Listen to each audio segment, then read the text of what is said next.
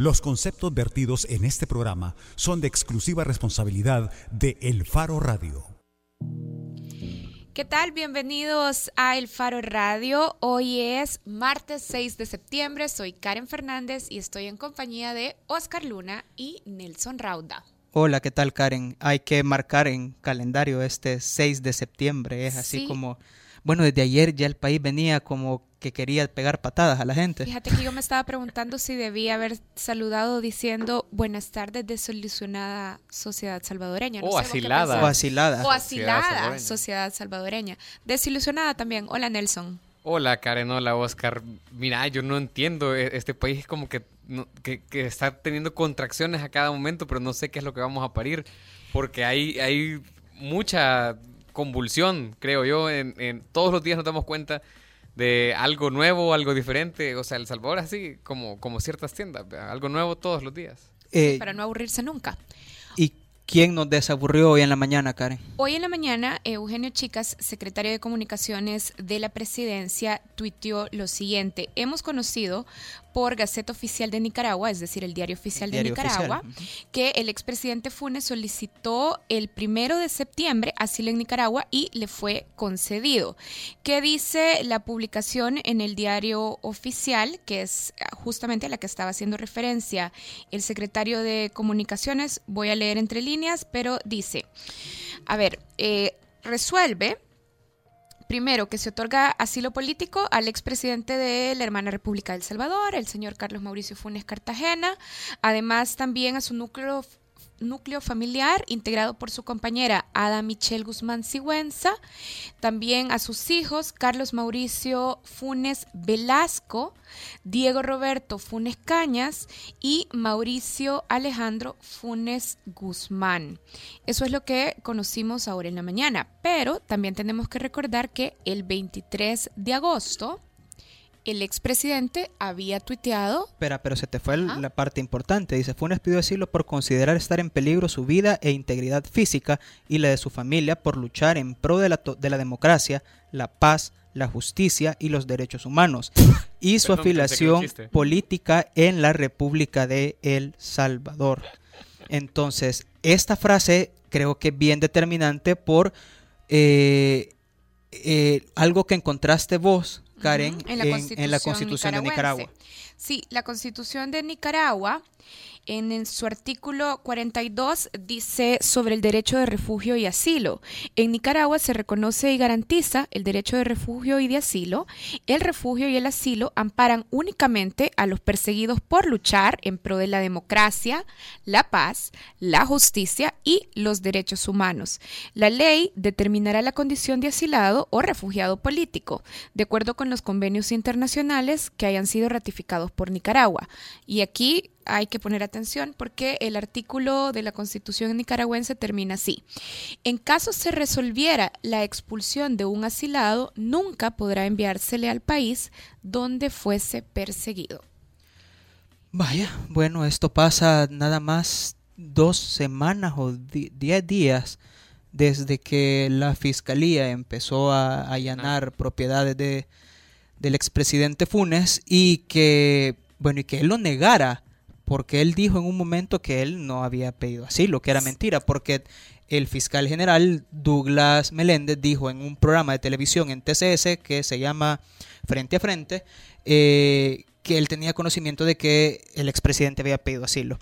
sí, lo negó. Y justamente yo quería, antes de que, que, vos me pidieras que leyera lo de la Constitución de Nicaragua, yo lo que estaba haciendo era buscando el tuit de el 23 de agosto, o sea, hace que 14 días, el 23 de agosto de Mauricio Funes, donde estaba diciendo que no estaba eh, pidiendo ningún tipo de asilo en Nicaragua y además en una serie de tweets consecutivos decía yo lo que estoy haciendo en Nicaragua es haciendo una consultoría. Si es que todos los que estén diciendo que estoy aquí huyendo, pidiendo asilo, están mintiendo. Pero ahora el expresidente ya volvió a tuitear, ¿verdad? Perdón, Nelson, dale, yo quiero buscar esos tweets. No, de hecho, eh, lo que estaba diciendo Funes hoy, palabras más, palabras menos, era que a pesar de que ya tengo asilo político y que por lo tanto nunca me pueden regresar a El Salvador, yo no he, no he, no, no he decidido escapar del proceso judicial. Ahora, yo creo que es bien difícil que Funes vaya a aparecer, por ejemplo,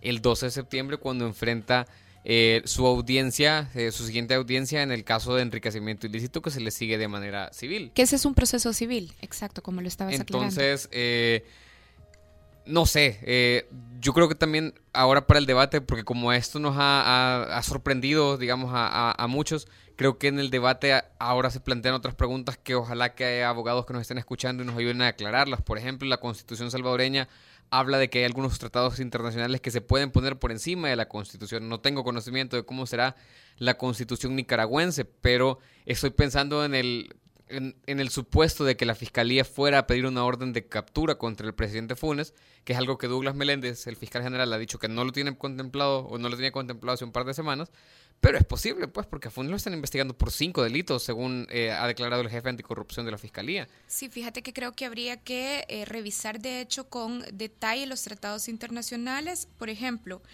yo he encontrado ya en la OEA la Convención sobre Asilo Territorial, que es una fuente que podríamos revisar un poco para saber cuáles son los procesos en caso que un Estado demande a otro donde hay un asilado territorial o un asilado eh, político. Y lo otro sería ver, uh, creo yo, qué tan válido es este proceso, qué tan legal e, y legítimo es este proceso de asilo en Nicaragua.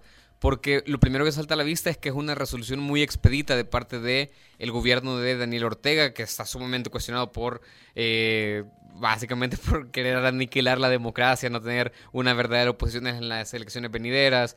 Entonces, si es cierto que Funes, eh, primero cuestionar esa, esa, afirmación que él hizo, que hasta el 23 de agosto no estaba tramitando asilo, eh, significa que, que, una semana, en, tiempo de una semana, lo pidió, lo tramitó y se lo dieron.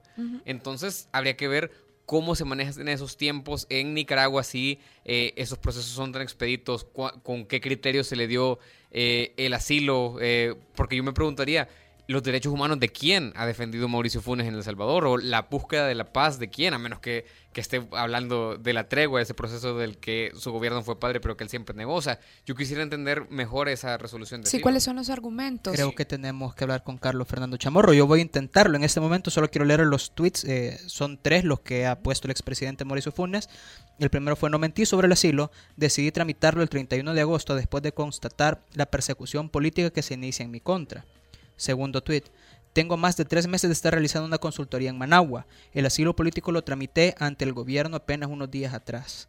Y el último dice, el asilo solo busca garantizar protección frente a la persecución, no he renunciado a enfrentar el proceso judicial ni a probar mi inocencia. Y uno más, hace tres minutos, tengo fundadas razones para asegurar que existe un ah, plan de atentados de la extrema derecha en mi contra, por eso solicité asilo y protección. y, lo, otro es... Aguántenme el barco un ratito, voy a tratar de hablar con Carlos. Vaya, yo, yo, a mí eso lo que me da es muchas más preguntas. Por ejemplo, si había una solicitud o, o si él tiene información de atentados en su contra, ya lo denunció en la fiscalía. Dos, persecución política. Ahorita acaba de aclarar que es la extrema derecha. Habría que ver a quién se refiere específicamente. Pero segundo, ¿cómo puede un gobierno de izquierda permitir que exista una persecución política contra eh, uno de sus expresidentes? Uno de los suyos. Uno de los suyos, Medardo González, el secretario del Frente, lo sigue defendiendo a capa y espada. A pesar de que a veces se aleja y a veces se acerca. Pero la última postura de Medardo fue que ellos defendían la presunción de inocencia de Funes. Eh, Funes desdeñaba muchísimo cuando eh, el expresidente fallecido, ya Francisco Flores, decía que él era un perseguido político, en cuyo caso eh, había delitos que perseguir, pero digamos que era un poco más asequible comprarle ese argumento, siendo que él era un expresidente de derecha en un gobierno de izquierda. Pero ¿cómo Funes puede ser o considerarse perseguido político si el gobierno actual también es de izquierda? Entonces, que se defina. Y la otra pregunta que yo tengo ahí en el tintero es, y, eso significa que su programa en la radio 109 se va a cancelar. O sea, nunca vamos a poder oírlo. Porque a mí me encantaba. Yo era muy fan de ese programa. Bueno, mira, ojalá que el expresidente, no sé, ¿crees, Nelson Rauda, que nos aceptaría una llamada hasta Nicaragua? Quizás para explicarnos este plan de atentados. ¿Con que no nos en su contra. aquí? Sí, pero bueno, mira, también creo que de esto una reflexión, además de la, de la desilusión, me imagino, eh, para muchos, eh, creo que la llegada de Mauricio Funes a la presidencia de la República fue para muchas personas un momento, creo, importante porque significaba también, recordemos, el primer gobierno del FMLN, toda la grandilocuencia y la pompa de sus discursos, de la persecución de la corrupción y etcétera, etcétera. Creo que hoy están le han quedado grandes, de verdad. Muy, muy grandes sus discursos. Muy grande. Él, se ha convertido en lo que tanto criticaba. Él es exactamente lo mismo. O sea, eh, ¿a dónde está? Hay un artículo que estaba en el Faro hace unas semanas, decía, ¿a dónde está la izquierda de este país? Al fondo, a la derecha. O sea, ¿cuál es la diferencia entre Francisco Flores escapando a Guatemala y luego regresando?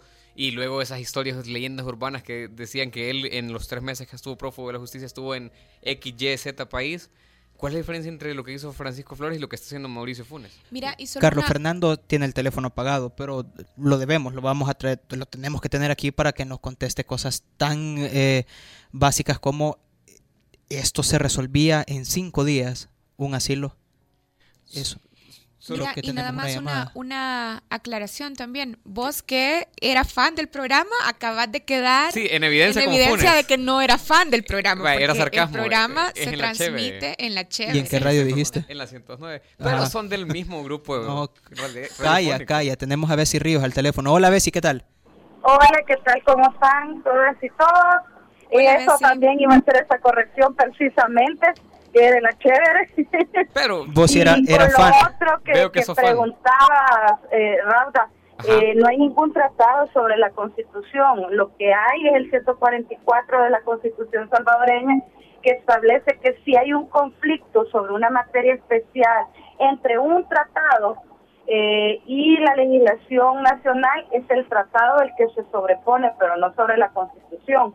Porque se supone que a la hora que vos negocias los tratados, esos chicos, vea, muy inteligentes del, de, las eh, del Ministerio de Economía, por ejemplo, lo que ven el tema de tratados, los analizan también que lo que firmas no contradice la Constitución, en teoría. Entonces... en cuanto a lo del presidente Funes, yo quiero recordarles algo. En El Salvador, la sala constitucional no lo dejó ir al parlace, pero eh, es por un tratado marco firmado por los que conforman el, el Parlace en, Centroamérica que lo, todos los expresidentes deben ir al Parlace, Están, ya tienen su puestecito ahí guardado, pero en El Salvador no funcionó eso, lo que implica que en el resto de países sí. Entonces quiere decir que tanto en Nicaragua, Guatemala y Honduras, Mauricio Funes tiene fuero por pertenecer al Parlace. Mira, Bessie, pero entonces yo estaba ah, especulando con esa posibilidad para ver si había alguna forma de revertir o de, lograr que a pesar de ese asilo que le ha concedido a Funes en Nicaragua, hubiera forma de la justicia salvadoreña de traérselo por acá para que enfrente un proceso judicial en su contra. Según tu opinión y vos como abogada, entonces no, no hay forma. ¿Por qué? Porque eh, yo soy una persona que yo defiendo la resolución de la sala, creo en las resoluciones de la sala, pero me parece que en el caso de Mauricio Funes hubo una extrem, eh, hubo se estiró demasiado el hilo del calzón, si lo podemos decir de esa manera, porque eh, eh, la constitución del, del Parlacén es, es parte de un tratado marco que ha sido firmado por todas las por todos los países, por todos los gobiernos reconocidos entonces no puedes decir que es inconstitucional algo que, que, ya lo firmaste. Tienes que renunciar del tratado para salirte de esa responsabilidad de que no lo, el, presidente que sale de funciones no puede ingresar al parlamente. Entonces, eh, como El Salvador tomó esa decisión unilateral que se supone que no debemos de tomar, pero la tomamos, este, eso no corresponde solo a nosotros, pero a nivel centroamericano, los, los países que reconocen forman parte del TAR, le tienen que reconocer el fuero a, a Funes. Y se lo reconocen, de hecho. O sea, la respuesta es no. la respuesta es no. Así es. bueno, gracias, Bessie. Bueno, quedo pendiente y como dijo ahí Karen, o sea, yo soy de las de las que fui a celebrar cuando Mauricio Funes ganó, me fui para el redondel, grité, grité, grité, grité. Y creo que no debía haber gritado tanto porque pensé que iba a ser diferente. La verdad es que yo sí creí, soy de las muchísimas personas que sí creyeron, pero el FMLN tiene que entender una cosa, si el FMLN no se aparta de estos funcionarios y exfuncionarios, tanto actuales como del gobierno anterior, que están vinculados a la corrupción, al narcotráfico y a otro montón de cosas, el FMLN va a pagar las facturas.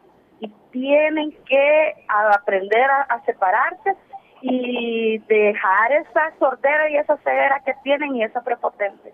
Si no, van a, les van a pasar facturas. Lo que pasa es que ellos están esperanzados que como en la posición no hay nada y no se ve nada claro y no hay nada que se les pueda poner enfrente, entonces ellos consideran que pueden seguir por la línea que van. Lástima.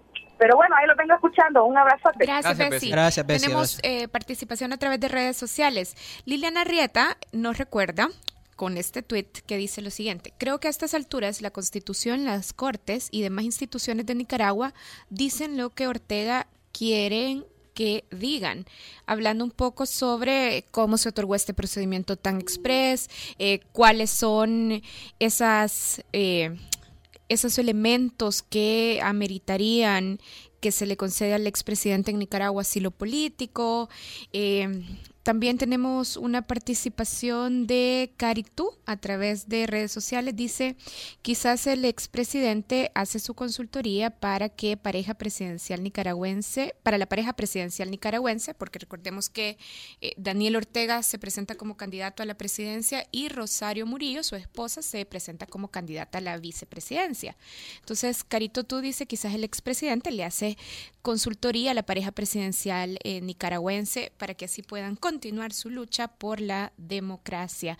También Carlos Alejandro a través de Twitter dice, bueno, ¿y el fiscal qué va a decir de todo esto? Eso creo que vos podés contestar, pero el fiscal no tiene potestad de... sí, no, yo, yo he visto que hay gente que ya le está reclamando a la fiscalía o que están diciendo que ya la fiscalía venía de demasiado una buena racha y que ahora se les escapó la liebre, por decirlo de alguna manera. Pero es que realmente si Mauricio Funes no tenía ninguna restricción para salir del país y no tenía ningún proceso penal en su contra, iniciado al menos o con requerimiento presentado en los tribunales, lo que se llama judicializado. Eh, entiendo yo que el proceso civil tampoco no le imponía ninguna restricción de ese tipo. O sea, es que Mauricio Funes duele decirlo en, este contexto, pero es que aquí no ha faltado la ley. Lo que fue fue muy hábil en su, en su capacidad de captar lo que venía en su contra y tomar los pasos necesarios en un país en el que se le permite argumentar las cosas que ha argumentado cuando lo que existe en El Salvador, pues, que, no sé, si alguien tiene evidencia de lo contrario, que lo corrija, pues, pero yo no creo que haya una persecución política. O sea, no es lo mismo eh, perseguir a un, un, político perseguido que, que, ¿Cómo es esa cosa? No sé, pero te hiciste bola. Vaya, no es lo mismo que, que un político que diga me están persiguiendo porque razón de que el partido está en contra mía, que sea un político que lo está presidiendo la justicia porque tiene cosas que pagar, tiene al menos cosas que explicar. Mira, nada más quiero eh, leerles un artículo de la Convención sobre Asilo Territorial, que es uno de los tratados multilaterales de los que Nicaragua es firmante. Dice el artículo cuarto, la extradición no es procedente cuando se trate de personas que con arreglo a la calificación del Estado requerido sean perseguidos por delitos políticos o por delitos comunes cometidos con fines políticos, ni cuando la extradición se solicita obedeciendo a móviles predominantemente políticos.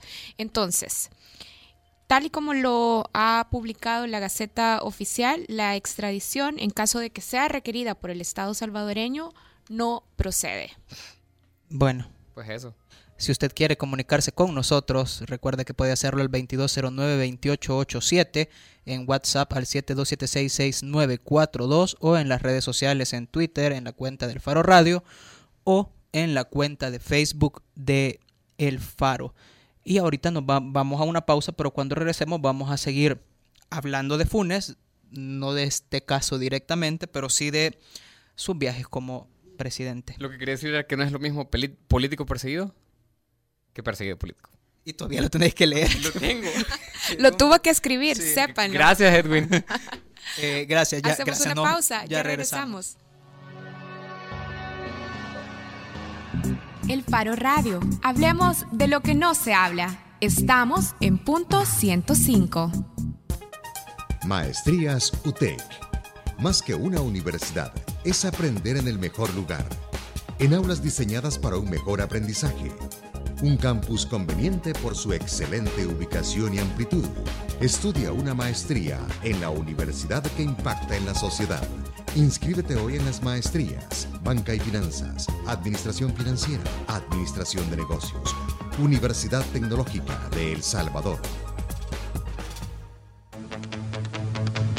Allá van. Si te aprendiste el sistema solar con las preguntas de vaquero de los halcones galácticos, tu ADN es joven adulto. Son humanos biónicos.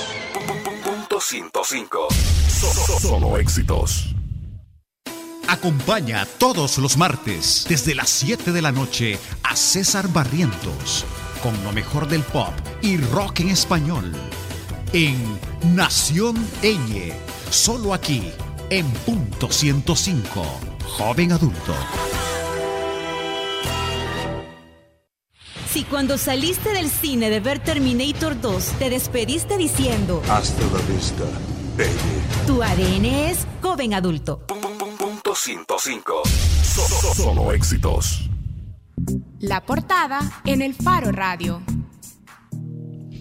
Estamos de regreso en el Faro Radio. La semana pasada específicamente el jueves 1 de septiembre, nosotros estábamos por cerrar el programa cuando eh, nos enteramos que la Sala de lo Constitucional había publicado un comunicado, luego publicó también la sentencia, donde ordena que la Presidencia de la República publique la información sobre los gastos de publicidad y viajes del expresidente Mauricio Funes y de la primera dama durante su gestión, Banda Pignato.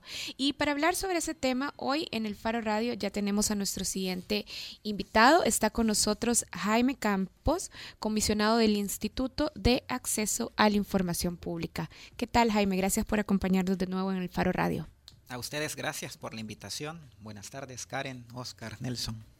Gracias, buenas tardes. Buenas tardes. Jaime, recordamos que en meses anteriores el Instituto de Acceso a la Información Pública había pedido también a la Presidencia de la República que entregara la información relativa a los viajes del expresidente para eh, ponerla en resguardo. Pero también estuvimos conversando en ese momento sobre la disposición del instituto, por ejemplo, en los gastos de publicidad, de que se mantuviera la reserva, eh, un poco atendiendo a eh, las razones de proteger la libertad de negociación entre las agencias.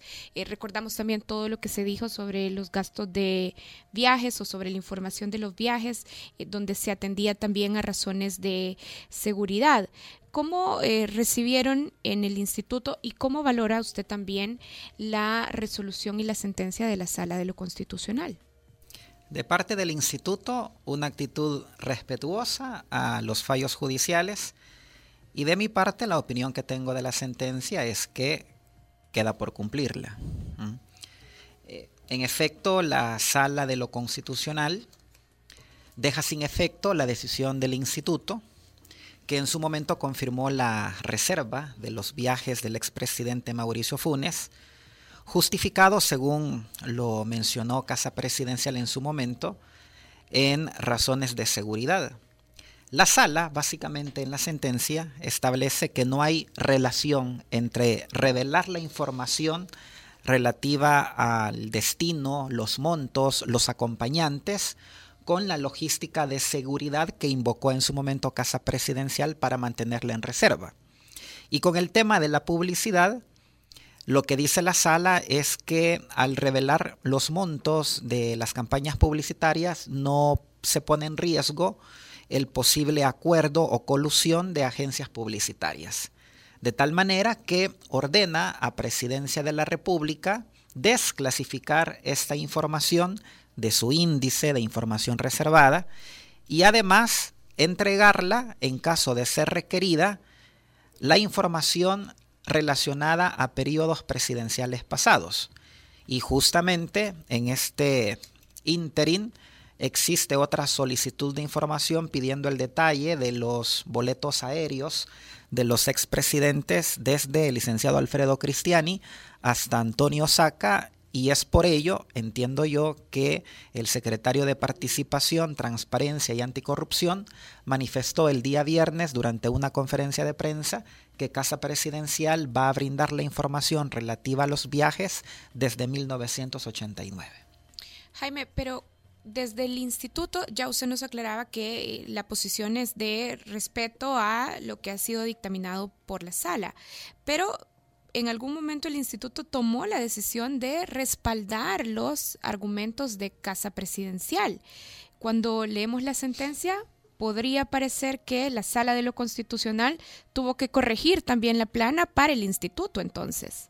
Bueno, yo me pronuncié al respecto, justamente uso hace un año aquí en esta mesa.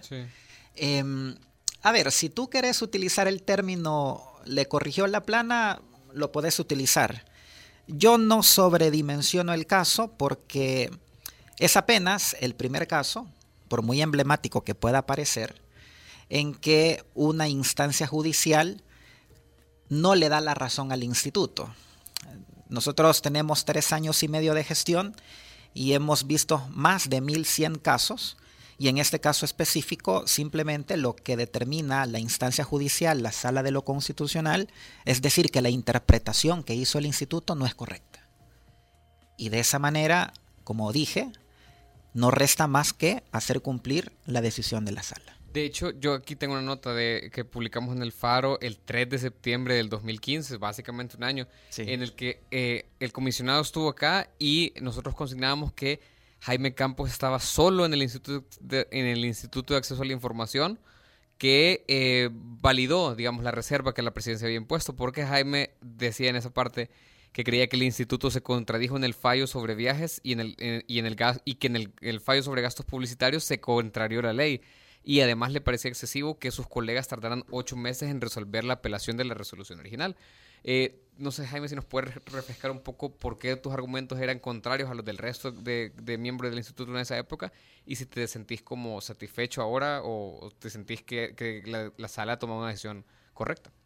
Mira, creo que la ley de acceso a la información pública establece esta información como pública oficiosa. O sea, está claro, la ley dice que la información relativa a los viajes tiene que estar disponible en los portales de transparencia.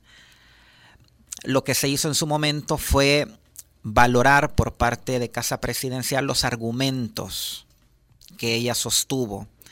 Presentó pruebas relacionada con información de el batallón presidencial, el MP, Estado Mayor Presidencial. El Estado Mayor Presidencial, que en ese momento, eh, a juicio del instituto,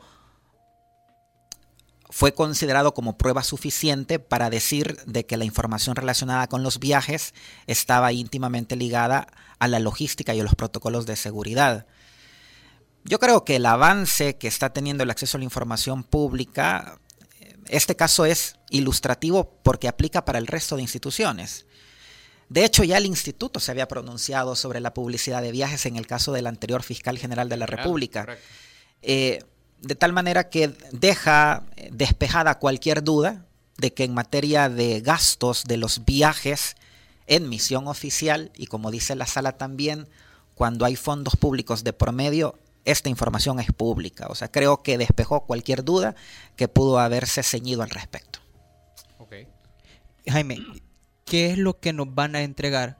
Porque vaya, yo recuerdo que también hace no mucho, y puede ser hace un año también, nos dijeron es que no hay registros de nada de los viajes aquí. Todo está perdido, nadie dejó. Entonces ahora... Sí, que de hecho es también cuando el instituto eh, pedía parte de la información para claro, Nosotros en su momento, cuando se desarrolló este proceso ante el instituto, le ordenamos a Casa Presidencial como medida cautelar que eh, hiciera una copia de seguridad de esta información. Casa Presidencial alegó la reserva. Cuando una institución invoca una reserva es porque la información es existente.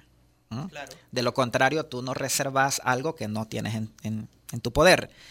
Fue hasta en enero de este año que cuando ya se encontraba el proceso en la sala de lo constitucional, presidencia le dice a la sala de lo constitucional que esta información aparentemente habría estado extraviada o de manera incompleta, pero fue hasta este año, hasta principio de este año. El proceso en el instituto cerró el año pasado y hasta ese momento, al menos esa era la creencia del instituto, la información se poseía. O sea, el instituto nunca le dijeron que no, había, no, no estaba la información. En, en, efecto, o sea, a nosotros lo que nos dijeron es que la información estaba reservada y dijeron que cumplieron con la medida cautelar de hacer una copia de seguridad de esta información. Básicamente que la presidencia le mintió a la sala de lo constitucional. O le dijo algo, por lo menos no se lo había dicho el instituto. Dijo algo que no había dicho ante el instituto. Porque eso lo dijo en enero de este año. Pero ahora parece que, o sea, porque la semana pasada salieron a una conferencia que sacaron una tabla. Claro, y el, número. el viernes pasado. Sí bueno, al parecer, entiendo que lo que presentó el secretario de participación fue un informe preliminar. No sé si muy preliminar, pero al menos dio datos en cuanto a los registros que hay en Casa Presidencial y entiendo también en la Dirección General de Migración y Extranjería. Uh -huh. Al menos del número de viajes se ha dado información desde eh, la presidencia del licenciado Alfredo Cristiani hasta la de Mauricio Funes. ¿Qué más va a dar Casa Presidencial? Tiene 15 días para brindar esta información a los solicitantes y no solamente a los solicitantes, sino que tiene que tenerla disponible en su portal de transparencia. Pero quizás para, para hablar un poquito sobre los solicitantes, a uh -huh. ver, por ejemplo, el ciudadano que presentó el proceso de amparo contra el Instituto de Acceso a la Información Pública fue Herbert Danilo Vega Cruz. Sí. Por ejemplo, él es uno de los solicitantes que en este caso va a recibir información específica. Mira, eh, no, no lo creo porque a ver, los solicitantes originales Ajá, de la o ante el instituto ante el instituto eh, fueron los abogados de Funde. Uh -huh. ¿Mm? Luego, eh, Herbert Danilo Vega presentó una demanda de inconstitucionalidad que después la sala convirtió a un amparo. Ajá. Y al final, en la sentencia, dice que la información es pública. El que presentó el amparo es Herbert Danilo Vega, aunque no fue el solicitante, solicitante, inicial. Sin embargo, como esta información es pública oficiosa, al margen de entregarse a los peticionarios originales, que son los abogados de la FUNDE, esta información tiene que estar disponible en el portal de transparencia. Eso es lo que le ordena la sala a Presidencia de la República. Esta mañana yo estuve eh, acompañando una conferencia de prensa de la Secretaría de Participación, Transparencia y Anticorrupción que ha sobre la reducción de los índices de reserva en el órgano ejecutivo y en general en otras instituciones. Y justamente eh, Presidencia bajó de 24 a 17 documentos clasificados como reservado. No he visto el índice de información reservada de presidencia, pero entiendo que si en esas 17 aún está lo relativo a publicidad y viajes, hay que suprimirlo también por orden de la sala. ¿Qué pasa eh, si pasan los 15 días, si transcurren los 15 días que tienen de plazo y no dan la información, no dan una información que es sumamente incompleta? O sea, ¿qué opciones tenemos? y qué responsabilidades eh, civiles o penales se pueden deducir. Y antes que contestes, Jaime, solo para complementar la pregunta de él, ¿y con qué usted consideraría vaya, los mínimos de, vaya, entregaron algo bien decente de información? O sea, sí, esto pasa, esto y, y yo me siento tranquilo con que hayan entregado este mínimo de información. El mínimo de información es lo que se solicitó. Significa número de viajes, destino, monto y acompañantes. Ese es, esa es la información solicitada. ¿Y, y el propósito de la misión? No, está en la solicitud. Entiendo que el propósito no estaba en la solicitud de, información. Eh, ¿Qué pasa si Presidencia de la República no cumple lo decidido por la sala? La sala tiene que ejecutar su sentencia. ¿Cómo puede ejecutarla? haciendo requerimientos a la presidencia o certificando a la fiscalía, cosa que ya ha hecho en esta misma sentencia por el presunto extravío de la información. Pero y eso, es, eso es, es, un delito, porque yo entiendo que en, en, este tema, usted lo ha dicho bastantes veces, eh, en el tema de resguardo de información, la legislación salvadoreña es muy deficiente. No, hay, no, hay, no hay una ley de archivos. Por claro, es muy pobre. O sea, a ver, el acceso a la información pública no puede verse divorciado de los archivos.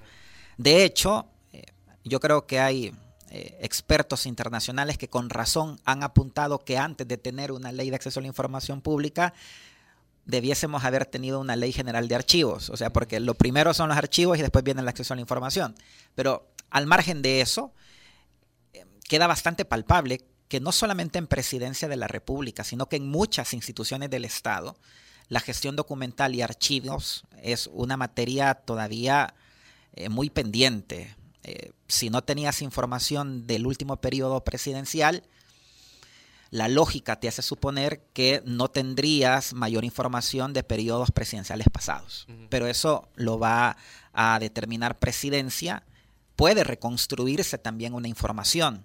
De hecho, el instituto en varios precedentes, cuando nos alegan la inexistencia de la información, mandamos a que se reconstruya la información. Esto ha pasado, si no me equivoco, en casos relacionados con el Ministerio de Defensa. Es correcto, cuando hay otras dependencias que manejan esta misma información. Y yo creo que en el tema de viajes, eh, perfectamente puede pedirse información al Ministerio de Relaciones Exteriores, a la Dirección General de Migración y Extranjería. O sea, tenés que hacer un esfuerzo con otras instituciones para recuperar la mayor cantidad de información posible. Pero entonces, para clarificar la pregunta que Nelson estaba haciendo, si no se atiende incluso eh, la orden de hacer los esfuerzos por reconstruir esa información, hay una pena que se puede establecer, una sanción que hay que otorgar. Pero en este caso estamos hablando que es la sala la que tiene que ejecutar. Ejecutar significa hacer cumplir su sentencia.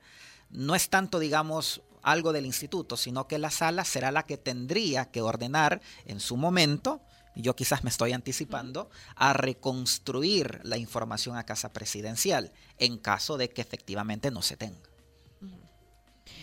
Ya, yo creo que igual ya tenemos que irnos, ya es hora. Ah, bueno, yo pensé que pensé que le habíamos quitado una pregunta a Oscar Luna y antes de que fuera a reclamar por su derecho, por hacer la ah, pregunta, estaba buscando por darte el espacio. No, yo quiero agradecerle por habernos acompañado, porque ya eh, lo decíamos, hace un año también estuvo aquí para aclararnos un poco cuál fue eh, el proceso que se siguió en el instituto y también los argumentos que desde el instituto eh, se levantaron también y se presentaron para declarar o para amparar la decisión de Casa Presidencial. Hoy estuvimos conversando con Jaime Campos, comisionado del Instituto de Acceso a la Información Pública. Muchísimas gracias por la invitación y cualquier cosa ya saben. Gracias, Jaime. Nosotros hacemos una pausa en el Faro Radio, ya regresamos. El Faro Radio. Hablemos de lo que no se habla. Estamos en punto 105. Maestrías UTEC. Más que una universidad, es aprender en el mejor lugar. En aulas diseñadas para un mejor aprendizaje. Un campus conveniente por su excelente ubicación y amplitud. Estudia una maestría en la universidad que impacta en la sociedad. Inscríbete hoy en las maestrías, Banca y Finanzas, Administración Financiera, Administración de Negocios, Universidad Tecnológica de El Salvador. Si sabes para qué sirve mencionar el nombre de Beetlejuice tres veces, tu ADN es joven adulto.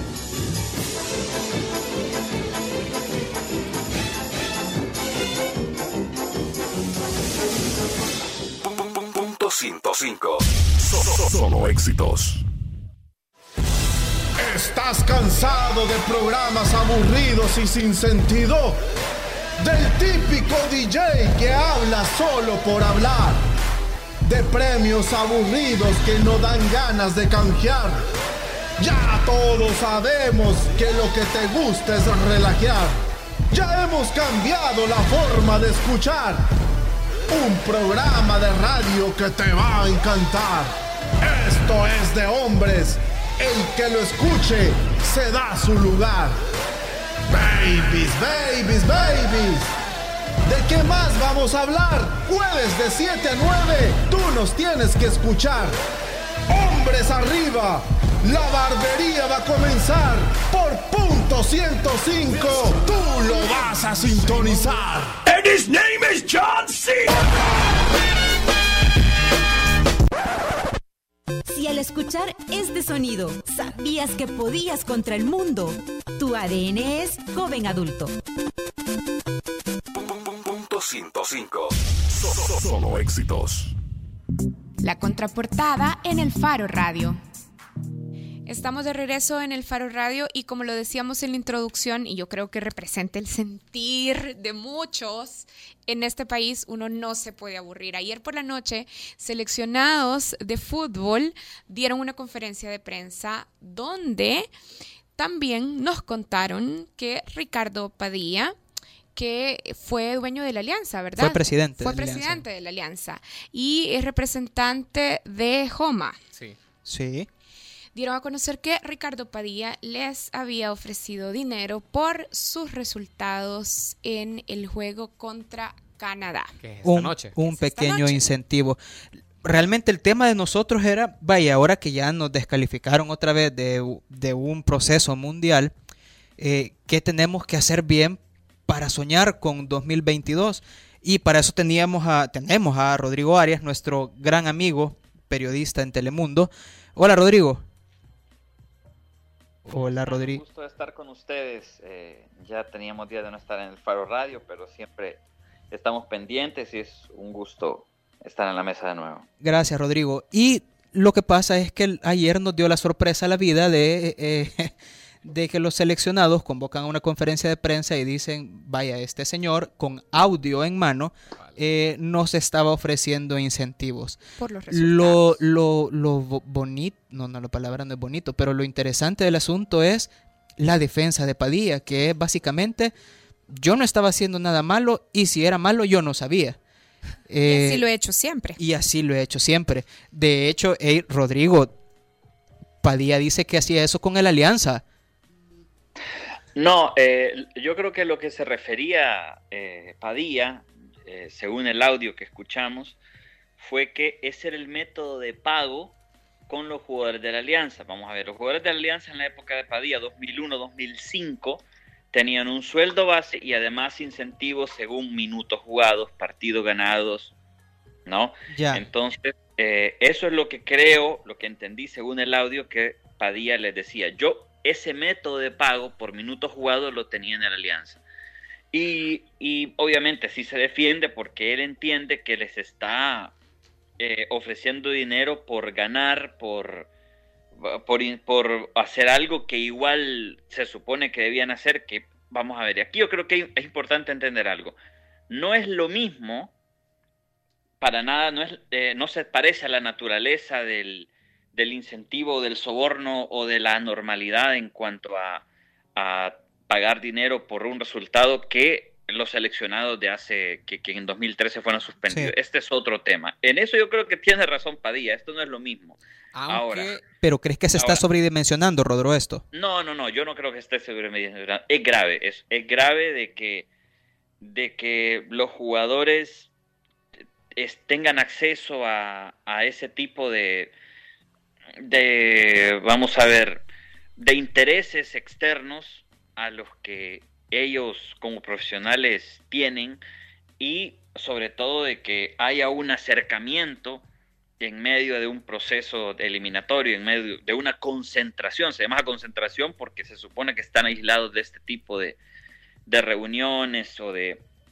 Mira, Ah, claro, podría, incentivos. Rodrigo, te habla Nelson Raudon. Mira, yo... Nelson? El, el, tema que tengo aquí es, es la reforma del artículo 218, que es lo del fraude deportivo, que te lo leo brevemente. Dice, el que por sí o por tercera persona obligue u ofrezca, prometa, pague o retribuya con cualquier tipo de beneficio con la finalidad de alterar o asegurar un resultado preterminado de una competencia o prueba deportiva profesional nacional o internacional, el o el desempeño normal de un participante en la misma será sancionado con prisión de dos a cuatro años. ¿No te parece que la conducta de Padilla encaja en prometer un beneficio por eh, asegurar un resultado? Por eso, por eso insisto, de qué grave. Vamos a ver. Una cosa es decir que no es lo mismo a, al caso eh, de, amaño de partidos de hace tres años, que fue sancionado hace tres años, aunque en realidad hace mucho más que se daba este tipo de prácticas, a decir que esto es eh, algo que se deba pasar por alto o que se deba tomar como, como algo como que no así es grave, es muy grave y yo creo que los seleccionados hicieron, actuaron como debían actuar, creo que eh, ellos dieron, eh, se han ganado, creo que el reconocimiento de cómo deben, cómo, cómo debería actuar siempre un atleta de en alto rendimiento en un caso como este y, creo que se lo agradecemos, ¿no? Eh, yo creo que si esto implica un delito, ya lo tiene que definir gente eh, profesionales que sepan interpretar la ley y este caso en específico, pero creo que más pruebas que esta no puede no pueden pedir. Y sobre todo que este es un grupo de seleccionados que había estado, digamos, un poco en el ojo del huracán hace unos meses cuando ellos estaban eh, reclamando, de hecho al inicio de esta fase eliminatoria estaban reclamando mejores derechos y hubo una huelga de seleccionados y El Salvador fue a jugar con una selección B o C o un montón de, de, jóvenes a la Azteca. Ahora lavan un poco la, la imagen. Sí, sí, sí. Eh, lo que pasa es que es, todo este proceso ha estado lleno de muchos casos difíciles, de mucha polémica, eh, una directiva que, que tuvo problemas de liquidez, de organización, eh, de criterio, incluso porque cometieron muchísimos errores, y en medio de esto, eh, encima tenemos este caso de intento de, de, de, incentivo, yo creo que es imposible pedir un proceso más accidentado, menos mal que termina ahora. Rodro, y de cara a Qatar 2022, ¿qué hay que limpiar? O sea, ¿cómo no nos vamos a quedar de acá a tres años otra vez con una decepción como esta? Además de que renuncien todos los directivos de la fast food. no, miren, vamos a ver. Yo no creo que, la solución sea eh, limpiar, que, todos se vayan, porque es que, vamos a ver, si repasamos la historia del fútbol salvadoreño, eso de que, se vayan todos y vengan unos nuevos, ya lo hemos visto. Ah ya lo hemos visto, ya se han ido otras directivas y se han ido todos y han venido unos nuevos y los nuevos son peores que los anteriores. Así es que no creo que, eso de que, se vayan sea la solución, porque ¿quién va a venir? Eh, yo creo que hay se puede aprender de ejemplos específicos y de casos específicos. Si a mí me preguntan, por ejemplo, de este, de este proceso anterior, hubo un problema de liquidez tremendo. Eh, porque la federación tenía un presupuesto al inicio de su proceso y ahora tuvo cambios radicales en cuanto a liquidez. ¿Qué significa? Que un, que un eh, rubro como el fútbol, que puede ser autosostenible, está, está tambaleando económicamente y eso también pesa. Luego está eso de que tuvieron tres entrenadores en un proceso, lo cual es extremadamente inusual y que sí tiene que ver con el criterio futbolístico. Ahí, es donde hablamos de una casa que no está en orden. Yo con, esto del fútbol yo siempre pongo un ejemplo, que es como tener un hospital. Si vos tenés un hospital y contratás un cirujano, vos no le vas a decir al cirujano, mire, es que usted no está haciendo bien su operación. Usted tuvo que haber agarrado el escalpelo y, el, eh, y todo esto de esta forma. No, hombre, vos dejás al cirujano que haga lo que sea. Pero la gente que maneja el fútbol usualmente cree que sabe de fútbol y, en realidad no, no saben, no saben nada de fútbol, la mayoría de dirigentes no saben mucho y quieren cambiar al técnico según su estado de ánimo y no según criterios muy, muy sofisticados. ¿Crees que con Albert Roca, porque la entrevista que le dio eh, Nelson Bonilla al, al, gráfico, eh, se ve que había un buen feeling, ¿crees que hubiera cambiado algo con, con, Albert Roca al frente del proceso? No, para nada, para nada. En cuanto al fútbol, es, algo muy, insisto, que es inexacto, ambiguo. Siempre vamos a, hablar de supuestos, pero yo les puedo decir, Albert Roca futbolísticamente no hizo nada distinto a ningún técnico eh, nacional o alguno de sus predecesores. No creo que haya hecho un mal trabajo, pero tampoco creo que haya hecho un trabajo tan extraordinario para decir, no, que con Roca lo hubiéramos ganado a Honduras y a Canadá, para nada. Yo creo que es lo que puede decir Bonilla, y yo se lo puedo aceptar, es que Roca tenía un trato mucho más, eh, digamos, eh, afable, mucho, se entendían mejor con el plantel y tenían un proyecto, eso sí, sin duda. Yo no creo que tuvieron que haber sacado, ¿por qué? Porque un técnico no va a dar resultados al primer año ni al segundo, tiene que conocerse. Entonces, pero decir que con Roca hubiéramos clasificado es una exageración y una, quizá alguna falta de, entendimiento de cómo funciona el fútbol. Mira, para empezar, yo creo que lo, que no se puede prometer y lo que no se puede planificar es decir, con, e, con este paso, A, B y C, vamos a ir al Mundial. Quien le diga eso es un charlatán, desde ya se lo digo. Si alguien le dice, si hacemos esto, vamos a ir al próximo mundial, eso es un completo charlatán. El fútbol no se puede predecir, en la cancha pasa otra cosa y siempre depende de muchos otros factores. ¿Y qué, factores? Vaya, por ejemplo, eh, la Liga Mayor de Fútbol había dado un, paso, eh, dio un paso adelante con la institucionalización de las canteras y luego dio un paso hacia atrás porque ya eh, tomaron un, par de, decisiones que van en detrimento de esa decisión. El problema de este fútbol es no tener canteras y no tener canchas, como también lo decía Nelson Bonilla en, en la entrevista con el gráfico. Es uno de los problemas. Uno de los problemas es que, por ejemplo, eh, vamos a ver, ¿quién hace bien las cosas? Bueno, no, no hablemos de México, porque México es, es una industria multimillonaria de la que nunca vamos a poder... Eh, pero a Costa Rica, Costa Rica, un país de 3 millones, un país que no sé, no, pues no, no manejo todos los índices, eh, índices económicos, pero Costa Rica tiene un club como el Saprissa, en el que, por ejemplo, se invierten un millón de dólares anuales en divisiones juveniles. Un millón de dólares anuales. ¿Qué, equipo de del fútbol salvadoreño tiene divisiones juveniles? Ninguno. Bueno, empecemos por eso, ¿no? Gracias a este, esta inversión de divisiones juveniles, el, el y Costa Rica tienen un Keylor Navas en el Real Madrid, un Brian Ruiz en el fútbol de Portugal. Esto no, nació, esto no es casualidad. Un, es un proceso, es una institucionalización del, de la educación deportiva, del proceso de jóvenes valores. Eh, vamos a ver, Costa Rica no dijo, vamos a contratar a tal técnico y con eso ir al mundial. Eso es una, es una tontería. Nadie, nadie gana en un, en un fútbol por contratar un técnico. Ganás porque crías bien a tus juveniles, porque los mejorás a través de procesos y porque al final tenés los mejores jugadores. Así fue como Costa Rica lo hizo.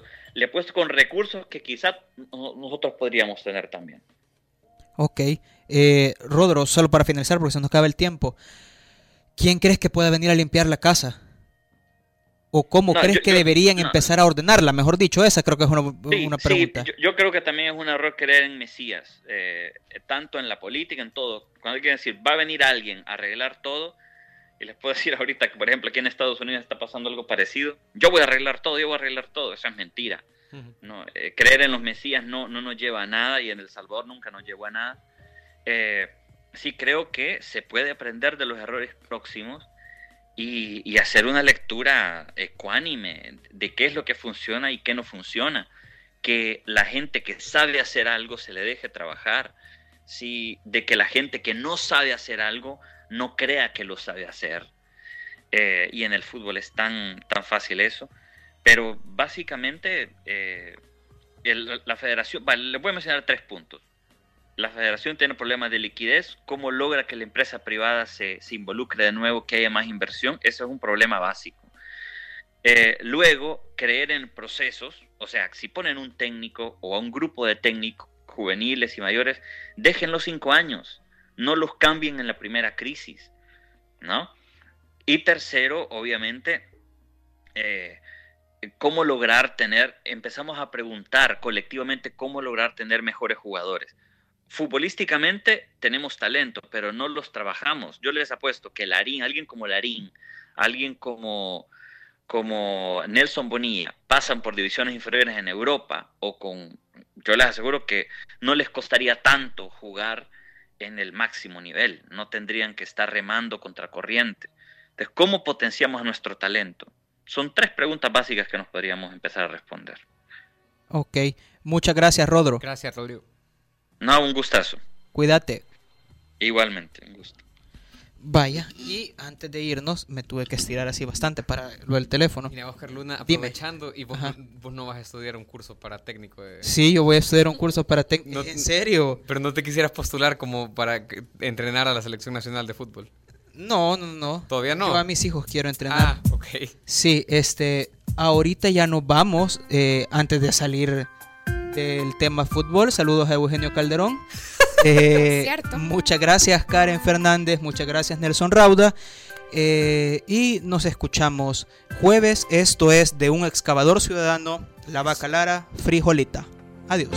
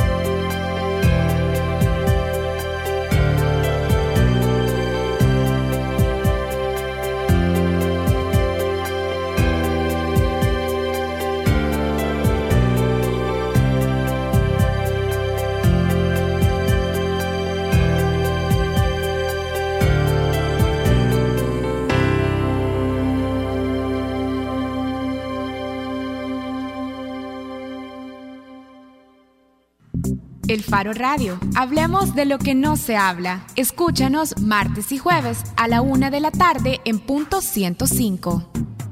Los conceptos vertidos en este programa fueron de exclusiva responsabilidad de El Faro Radio.